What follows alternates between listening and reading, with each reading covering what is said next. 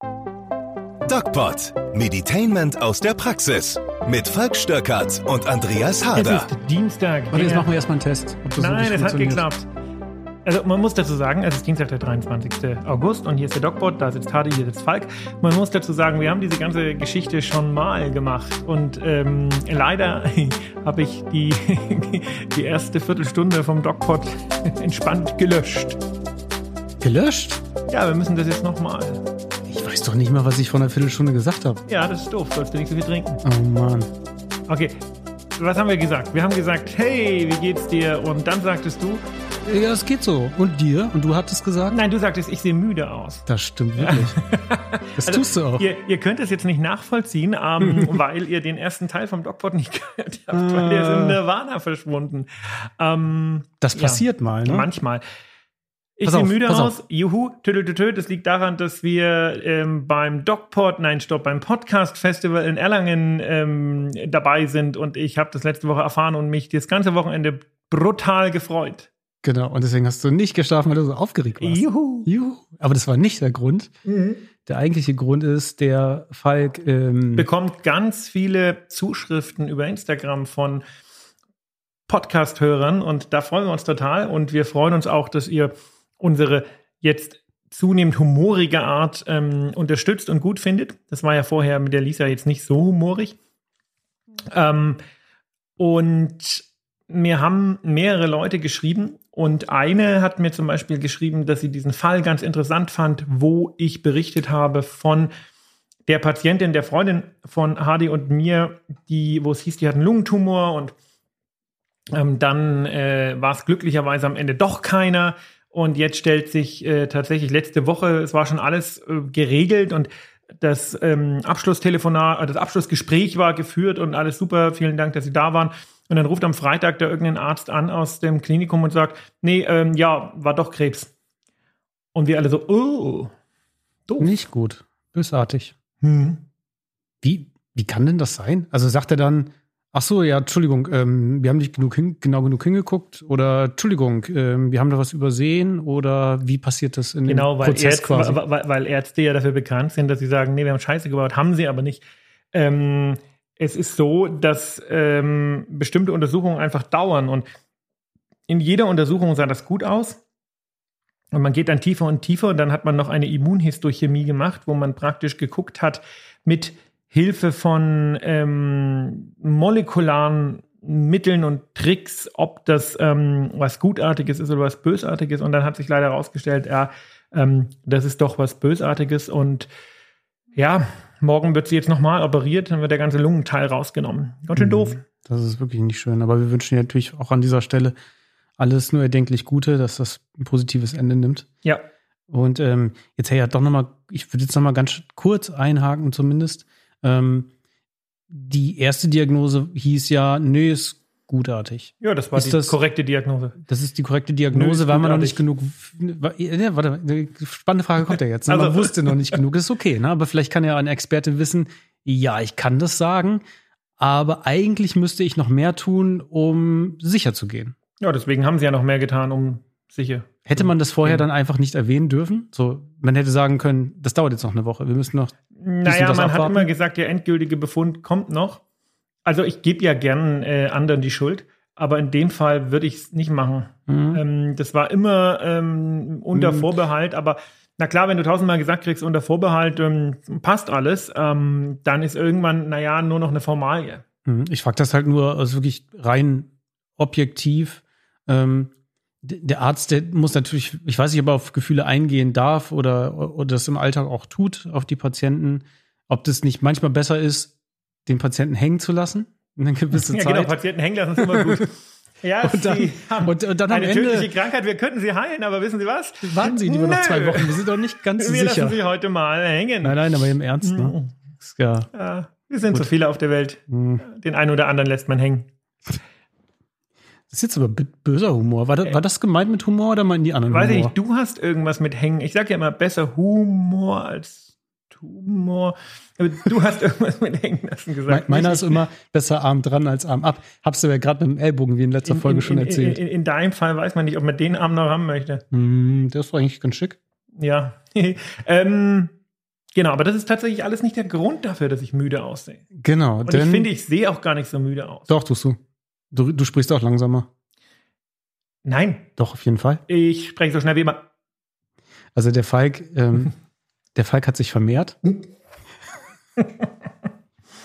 Jetzt hat er einen kleinen, Geklont. einen dritten Strampler zu Hause und äh, Nein, wir, äh, wir, wir machen Recycling. Wir haben nicht noch einen dritten gekauft. Wir haben die von den anderen Kindern genommen. okay, das ist ein Rechtsstreit. Was? Nein, also jetzt verrennen wir uns aber ein bisschen. Ich habe ein Also, Kind gekriegt, Falk, verdammt. Falk hat ein Kind gekriegt. Also das meine ist das Frau. dritte. Das ist das dritte. Ja, die. Und äh, da wäre natürlich meine Frage: She was the vessel. links oder rechts? Hä? Ja, hast du Ich bin links tendenziell eher ein rechts? Mann der Mitte. Ich finde Nazis doof, aber Punks auch. Ach so, okay, das ist natürlich. Soll ich da konkreter werden? Es gibt doch, es gibt doch diese, diese mehr, wenn man ein Mädchen haben will oder einen Jungen haben will. Man sieht, du hast dich äh, umfassend auf diesen medizinischen Podcast vorbereitet. Ja, das sind ja die, die Fragen, die äh, die Zuhörer. Ja, was denn links oder rechts? Ne, links oder oder halt rechts. Keine Ahnung, dafür ist er viel zu kurz. Okay. Damit wäre die Frage auch beantwortet. Nein, so ein Blödsinn. Keine Ahnung. Zwei Okay. Mädchen, ein Junge, ist doch super. Jetzt reicht's aber. Fragen, fragen wir andere, stellen wir andere Fragen. Wie geht's dir jetzt? Ähm, Als naja, frisch gebackener Papa. also ähm, zum einen habe ich darin ja Routine.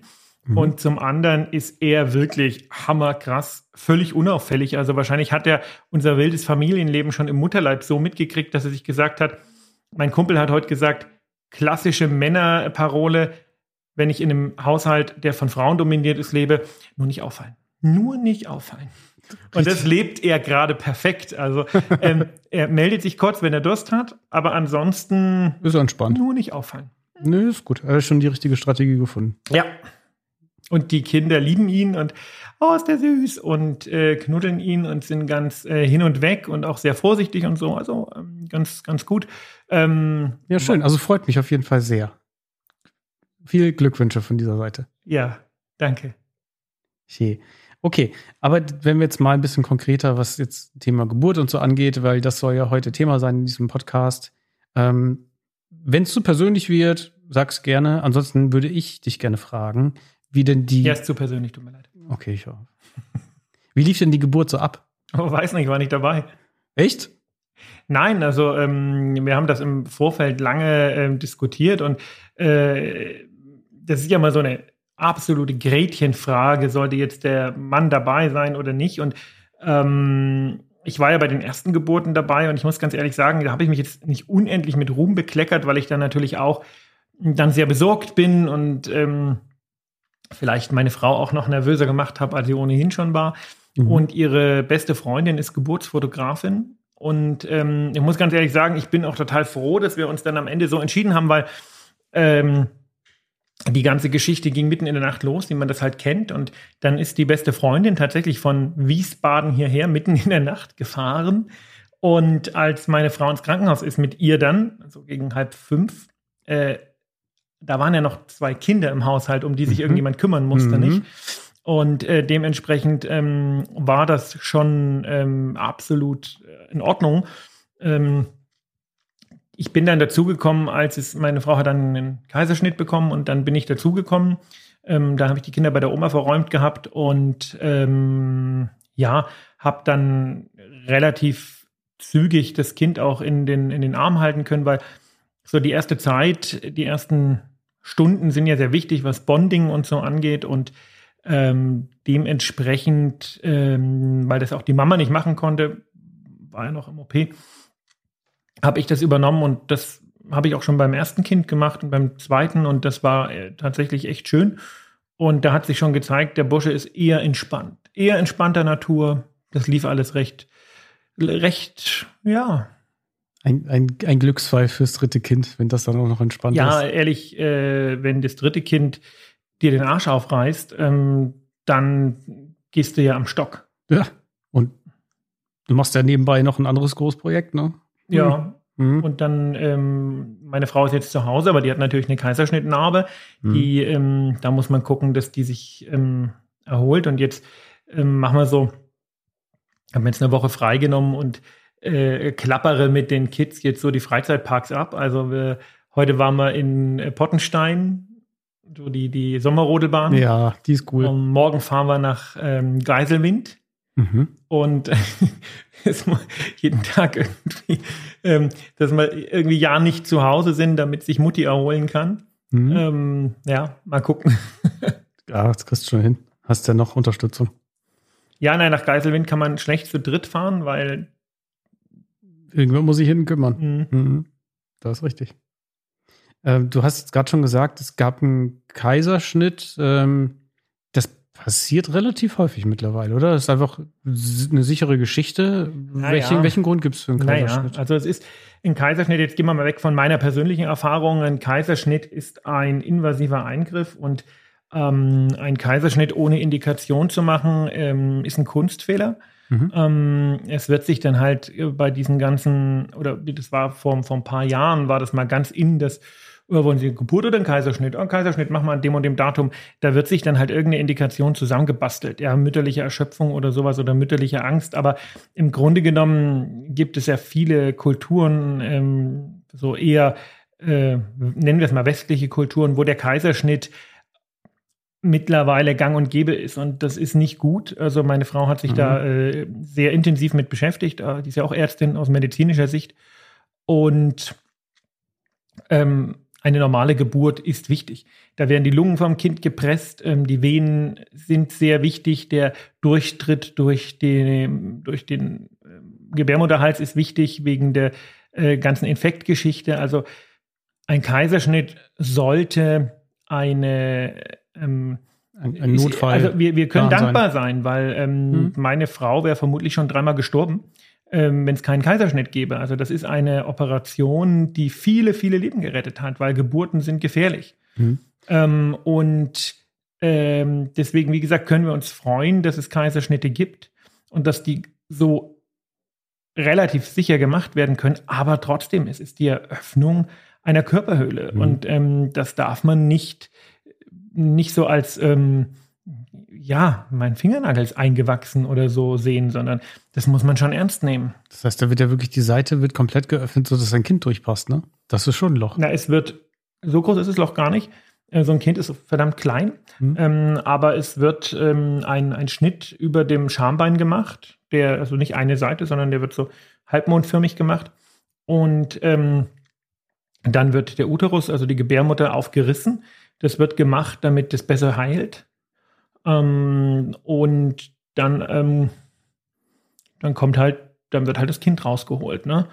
Und wie gesagt, lebensrettender Eingriff, aber als Routine, so wir machen jetzt mal einen Kaiserschnitt, weil ähm, normale Geburt ist zu schmerzhaft, ähm, ist das nicht zu empfehlen. Da sind viele Dinge, die einfach, es hat ein erhöhtes Risiko für Fruchtwasserembolien, für ähm, alle möglichen Komplikationen und wenn man das nicht ähm, machen muss, möchte man das tatsächlich auch nicht. Mhm. Nee, dann bin ich aber dankbar, dass du das jetzt so offen auch mal gesagt hast, weil man hört es schon häufiger, auch für bestimmte Kliniken heißt es dann, naja, wenn du dahin gehst, da ist die Kaiserschnittquote sehr hoch.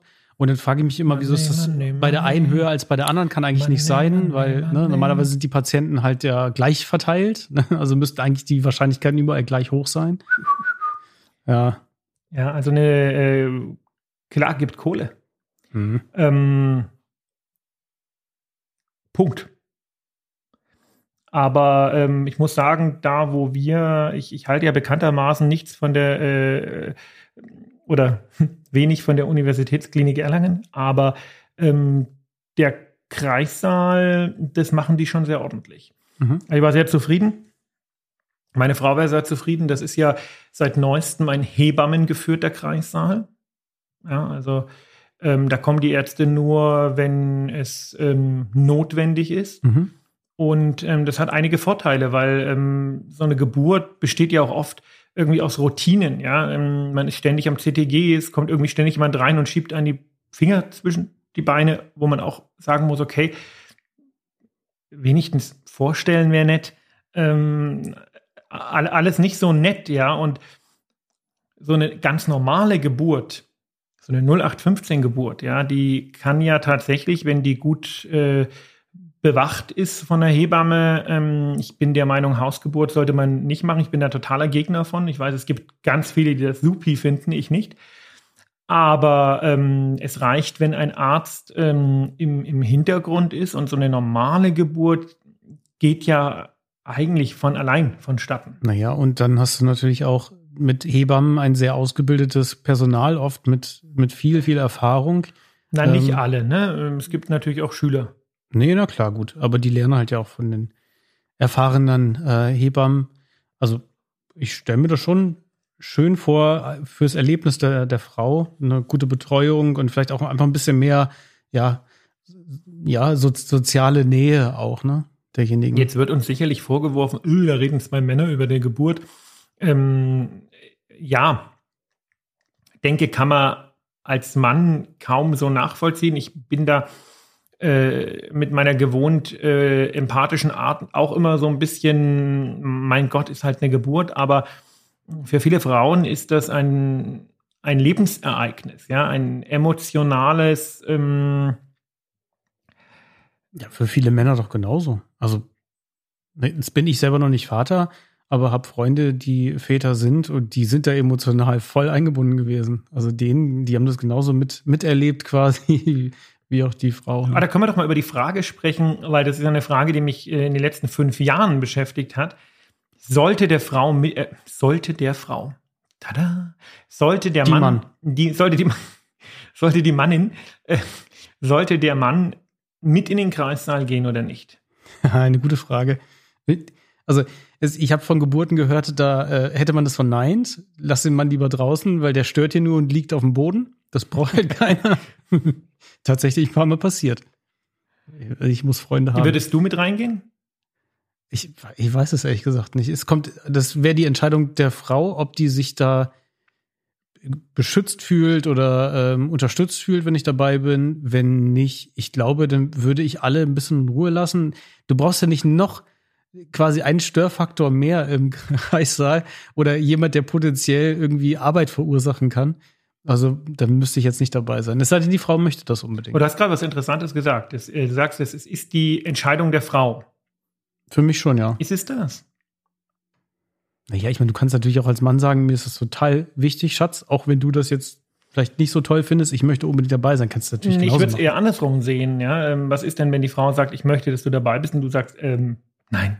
Ach so, na gut. Sicher nicht. Dann geht es erstmal eine Woche schiefen Haussegen, würde ich sagen. Also ich finde die, äh, die Frage schwierig, vor allen Dingen, wenn sich die Partner äh, da nicht einig sind. Ne? Bei uns, ich war zweimal dabei, einmal nicht dabei ich muss ganz ehrlich sagen, ähm, ich, ich persönlich finde, da wird zu viel Aufhebens drum gemacht. Es geht nicht, der emotionale oder das, das wichtige emotionale, was das Kind auch prägt, ist nicht die Geburt, sondern es sind die 18 Jahre danach. Mhm. Und ähm, äh, also. Nee, aber nachvollziehen kann man das schon. Also ich meine, ähm, das ist ja wahrscheinlich auch für Menschen relativ normal, dass sie bestimmte Situationen für immer und ewig bannen möchten und äh, möglichst hundertprozentig erleben möchten, dass es dann da auch mal zu Streit kommen kann bei solch einer einmaligen Sache, das kann ich schon verstehen, dass ja, ich da aber ich, welche mal in die Haare Das ist ja das, was ich sage. Die Geburt wird so, ähm, so verklärt. Ähm, ja, ja. Da gibt es Kulturen, da ist das einfach, ach, schon wieder ein Kind. Das habe ich gar nicht mitgekriegt. Genau. Ja. Also warum wird es bei uns, vielleicht können wir das, äh, können wir da mal eine Diskussion auch anstoßen in den mhm. sozialen Medien, am liebsten Instagram. Ähm, warum wird das bei uns so verklärt? Warum ist das so eine ja nahezu spirituelle Angelegenheit? Ähm, Wäre wär interessant, wer da eine Meinung zu hat, einfach mal sagen. Ähm, ja, von wir beide haben schon, offensichtlich ja keine, ne? Keine qualifizierte Meinung dazu. Nee, nicht ich kann aus meiner Erfahrung sagen, ähm, äh, nee, also äh, ist das Schöne ist, wenn das Kind da ist mhm. und wenn du das kennenlernst und als Familie zusammenwächst. Die Geburt an sich, was soll ich sagen? Steht jetzt auf meiner Hitliste nicht So. Na gut, das kann natürlich jetzt ganz persönlich äh, Falk Stierkart sein oder aber eben der Arzt, der aus ihm spricht. So, so. Du hast ja tagtäglich äh, mit menschlichen Dingen zu tun. So, vielleicht bist du da halt einfach ein bisschen cooler. Weiß ich nicht. Ähm, emotional als jetzt vielleicht andere, die das. Willst du damit sagen, ich bin ein eiskaltes Arschloch? Nein, das würde ich niemals so sagen. Kommen wir zu deiner nächsten Frage, komm. Wir waren jetzt gerade ähm, ja schon bei dem Thema Kaiserschnitt. Mhm. Jetzt gibt es natürlich noch ganz viele andere Arten der natürlichen Geburt, ähm, Wasser im Wasserbecken und was nicht alles. Mich würde mal der, gucken, wie du vorbereitet bist, der aktuelle Stand der Medizin interessieren. Was gibt's da alles? Gibt es auch vielleicht völlig abgefahrene Sachen? Gibt es vielleicht woanders in anderen Ländern abgefahrene Sachen? Was, was, was kann, gibt's da? Na, ich glaube, du verwechselst da ähm, Medizin und äh, Psychozeug. Also es gibt zwei Arten. Für den Patienten erstmal egal. Nee, es gibt zwei Arten der Geburt. Das ist äh, die operative, also der Kaiserschnitt, uh, und das ist die vaginale Geburt. Und damit ist die Frage beantwortet. Und dann wird da viel äh, Trara drum gemacht. Ja, also ähm, die Frage ist, welche hast du aufgebracht, die Geburtsposition? Welche Position ist die beste? Ähm, früher hat man auf dem Rücken geboren. Das ist äh, die denkbar schlechteste Position, auf der, in der man gebären kann. Üblicherweise gebärt man heutzutage im Vierfüßlerstand. Mhm. Warum ähm, nicht liegend? Weil es anatomisch blödsinnig ist. Mhm. Ähm, Weil du dich verdrehst quasi den, ja, das Becken liegst doch auch nicht auf dem Klo. Also, das ist schön, schöner Vergleich. Jedes Säugetier gebärt im Vierfüßlerstand. Warum äh, sollen wir das anders machen? Ja. Ähm, dann ähm, Wasserbad oder nicht. Das gibt viele Menschen, die es gut finden und das ist sicherlich auch ähm, vielleicht ein bisschen schmerzlindernd. Das kann ich nicht sagen, aber ähm, warum nicht? Ähm, und dann gibt es natürlich viele, äh, wie gesagt, so psychologische, emotionale, ähm, nennen wir es mal Besonderheiten, ähm, die da momentan total en vogue sind, ähm, sei das Hausgeburt, Alleingeburt, ähm, Frauenhaus, nee, ich glaube nicht Frauenhaus, Geburtshausgeburt, Frauenhausgeburt, was anderes, ähm, Geburtshausgeburt, ähm, also da gibt es ja, da gibt es ganze Communities. Also eine hm, Freundin von meiner Frau, wie ich das schon gesagt habe, ist Geburtsfotografin. Und die hat unlängst ein Angebot abgelehnt, weil sie gesagt hat, das ist einfach zu krass. Ähm, da hat eine werdende Mutter einfach allein gebären wollen. Die ist zu keiner Vorsorgeuntersuchung gegangen. Es gibt natürlich keinen Vater, nur einen Erzeuger. Ähm, hat kein Ultraschall gemacht und ähm, findet auch keine Hebamme, weil jede Hebamme sagt, mindestens ein Ultraschallbild muss es geben. Ähm, allein auch aus versicherungstechnischen Gründen. Und die weigert sich halt einfach, weil sie glaubt, Ultraschall ist schlecht fürs Kind. Mhm. Also es gibt wirklich ähm, Psychos auf dieser Welt, ähm, wo man schon von Anfang an sagen muss, das arme Kind. Ja, ich, für mich persönlich ist alles außerhalb ähm, eines Krankenhauses äh, ein völlig unnützes Risiko. Sieht meine Frau, die sich mit dem Thema besser auskennt, anders. Ähm, aber ich finde, wieso sollte man ein Kind ein Risiko? Es ist eine Geburt. Es ist ein medizinischer Eingriff. Am Ende kommt ein Kind bei raus und das Ziel ist, dass das Kind und die Mutter gesund sind. Und das Ziel ist nicht, dass Kind und Mutter ein ganz tolles emotionales Erlebnis haben. Fertig. Okay. Deswegen äh, ist, für mich, ist für mich alles ähm, außerhalb einer, äh, eines Krankenhauses völlig inakzeptabel. Es sei denn, man ist mal so spät. Das ist Freunden von mir passiert tatsächlich. Ja, ne, das sind ja Notfälle, aber es gibt mhm. ja Leute, die programmiert sagen, jo, wir wollen zu Hause gebären. Und das, das finde ich inakzeptabel. Das ist halt dann deren, deren Risiko, ne? Naja, und das Risiko des Kindes. Und ähm, wie gesagt, da kann man jetzt sagen, ähm, was auch so ist, ähm, kenne ich mich nicht gut genug so aus, aber das ist meine persönliche Meinung. Ähm, wir haben die Möglichkeit, dass jedes Kind in einer Geburtsklinik geboren werden können, könnte oder kann.